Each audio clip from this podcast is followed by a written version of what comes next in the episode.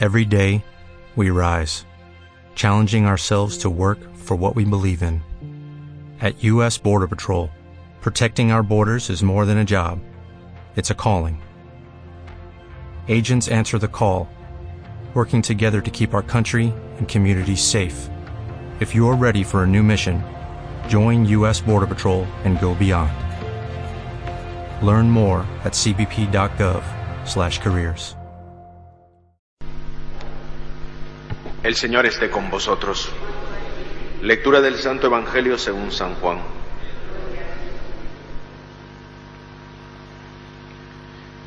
En aquel tiempo salió Jesús de Samaria para Galilea. Jesús mismo había atestiguado, un profeta no es estimado en su propia patria. Cuando llegó a Galilea, los galileos lo recibieron bien, porque habían visto todo lo que había hecho en Jerusalén durante la fiesta, pues también ellos habían ido a la fiesta. Fue Jesús otra vez a Caná de Galilea, donde había convertido el agua en vino. Había un funcionario real que tenía un hijo enfermo en Cafarnaúm. Oyendo que Jesús había llegado de Judea a Galilea, fue a verlo y le pedía que bajase a curar a su hijo que estaba muriéndose. Jesús le dijo, si no veis signos y prodigios, ¿no creéis? El funcionario insiste, Señor, baja antes que se muera mi niño. Jesús le contesta, anda, tu hijo vive. El hombre creyó en la palabra de Jesús y se puso en camino. Iba ya bajando cuando sus criados vinieron a su encuentro diciéndole que su hijo vivía. Él les preguntó, ¿a qué hora había empezado la mejoría? Y le contestaron, ayer a la hora séptima. Le dejó la fiebre. El padre cayó en la cuenta de que esa era la hora en que Jesús le había dicho, tu hijo vive, y creyó él con toda su familia. Este segundo signo lo hizo Jesús al llegar de Judea a Galilea. Palabra del Señor.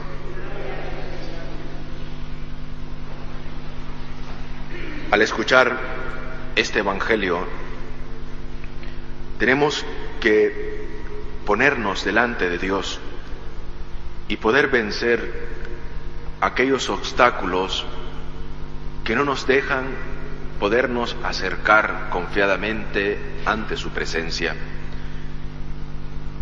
Y a veces estos obstáculos son el mismo orgullo de sabernos que Jesús no nos escucha. ¿Para qué? ¿Para qué perder el tiempo insistiendo a Jesús si ya no escucha? Me ha abandonado. ¿Ves cuántos problemas tengo, cuántas dificultades tengo y ya no, ya no sé ni qué hacer? Que sigo insistiendo a Jesús. Y una de las cosas que tenemos que aprender sobre todo en la vida de oración incluso y en términos de vida espiritual es la insistencia. Y la insistencia nos va a dar a nosotros la certeza, sobre todo de poder vencer la superficialidad con que nos acercamos a Jesús.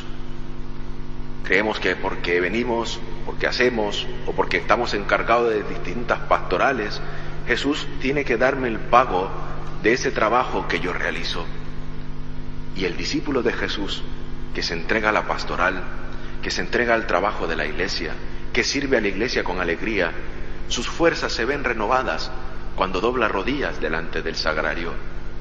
Es ahí cuando insistimos e intercedemos por nosotros mismos, no diciéndole al Señor, mira lo que he hecho por el bien de la iglesia, sino diciéndole, Señor, dame la gracia para poder seguirlo haciendo bien, para poder seguir esforzándome en servir a la iglesia con alegría, en servir a la iglesia con generosidad, en servir a mis hermanos siempre con una sonrisa y con una generosidad que me identifique en mi vida que tú has llegado a ella. Esos son los obstáculos que tenemos que vencer. No por mucho hacer dentro de la iglesia tenemos ganado o hemos alcanzado ya o tenemos un adelanto de lo que Jesús quiere darnos. Un verdadero discípulo de Jesús confía. Y esa confianza nos da a nosotros la certeza que en medio de los problemas, En medio de las dificultades, Jesús, aunque aparezca dormido como en la barca con sus discípulos, está pendiente de sus hijos, está pendiente de aquellos que le claman y que le buscan. Pero el único requisito que Jesús dice y que necesita ver es la confianza. Un día de esto, hablando con una señora allí en el aeropuerto, era de aquí de España, estábamos esperando el autobús para que nos llevara al centro de Roma, y ella me decía, es que la fe es un don que el Señor no me ha dado. Y le digo yo, es un don. Como es un don también saber y ser una persona virtuosa. Pero lo que nos falta es muchas veces la confianza, esos momentos de intimidad con Jesús. Porque a veces le digo, creemos que porque estamos dentro de la iglesia, todo lo tenemos, todo lo tenemos ganado. Pero si no confiamos, y el mismo Jesús nos dice que tenemos que aprender a tener confianza, no porque esperamos ver, sino porque confiamos en Él, porque nos fiamos totalmente de Él, ese don que es la fe puede llegar a tu vida. Pero la fe no es una ciencia que se adquiere a base de estudio, de conocimiento, o porque a lo mejor soy un licenciado en teología, creo que tengo todo el depósito de la fe y que yo tengo la capacidad de hacer un mejor discernimiento. La fe es confianza, le decía yo. Y esa confianza solo viene en la relación que tenemos con Jesús. ¿Por qué? Porque si no tenemos confianza, ¿en quién esperamos? Este se acerca y le pide a Jesús que le sane a su hijo y este hace caso a la palabra de Jesús. Vete, tu hijo está bien y se va. Y después deduce en el camino que esa era la misma hora en que Jesús le había dicho que su hijo estaba sano.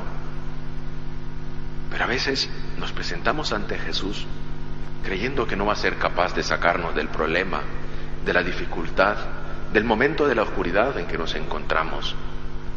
Una de las cosas que siempre tenemos que aprender y tenemos que tener en cuenta es la confianza plena. Jesús parece que a veces se olvida de nosotros, pero es cuando más está trabajando en nuestra vida, es cuando más está sabiendo Él que lo necesitamos, pero todavía no nos hace falta. Tenemos que saber esperar, tenemos que saber confiar en Jesús y que este tiempo de la cuaresma nos dé a nosotros esa certeza sobre todo de esperar plenamente en Él y confiar en su palabra. Lo vemos en Pedro, cuando le dice Pedro, toma la barca y vamos más adentro. Y Pedro le dice, pero Señor, hemos pasado toda la noche bregando y no hemos podido pescar nada. Tú serás carpintero, pero yo soy pescador. Y yo sé que aquí no se puede ya coger nada, y más a esta hora.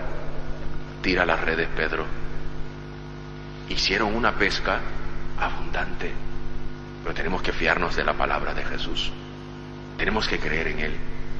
Tenemos que saber que no necesitamos signos evidentes, porque el mayor signo evidente en nuestra vida tiene que ser la certeza de que Jesús camina a nuestro lado que no nos abandona, no nos deja en las manos de nuestros enemigos, porque cambia nuestro llanto en danza porque cambia nuestra tristeza en alegría.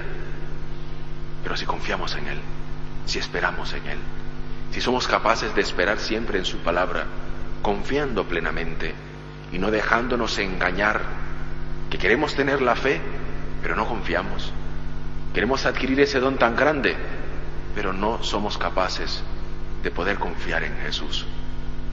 Y como esta señora que me decía, tienes toda la razón, Voy a hacer todo lo posible ahora en adelante de creer más en Jesús. Y le digo yo, ¿lee usted la palabra de Dios? No, es que yo soy católica, pero como que a veces tantas cosas que han pasado dentro de la iglesia que ya mejor prefiero quedarme en mi casa. Y le digo yo, pues sí, eso es, ir a ver un partido de fútbol y estar desde la tribuna, sabiendo que el que suda la camisa es el, el futbolista, cuando verdaderamente usted solo va a ver el espectáculo. Y no se deje engañar por los espectáculos, sino confíe en Jesús, que Él es el camino, la verdad y la vida. Y la verdad que parece que la convencí, y si no la convencí, pues se la dejamos a la divina providencia. Que María, nuestra Madre, nos auxilie siempre. Nos ponemos de pie.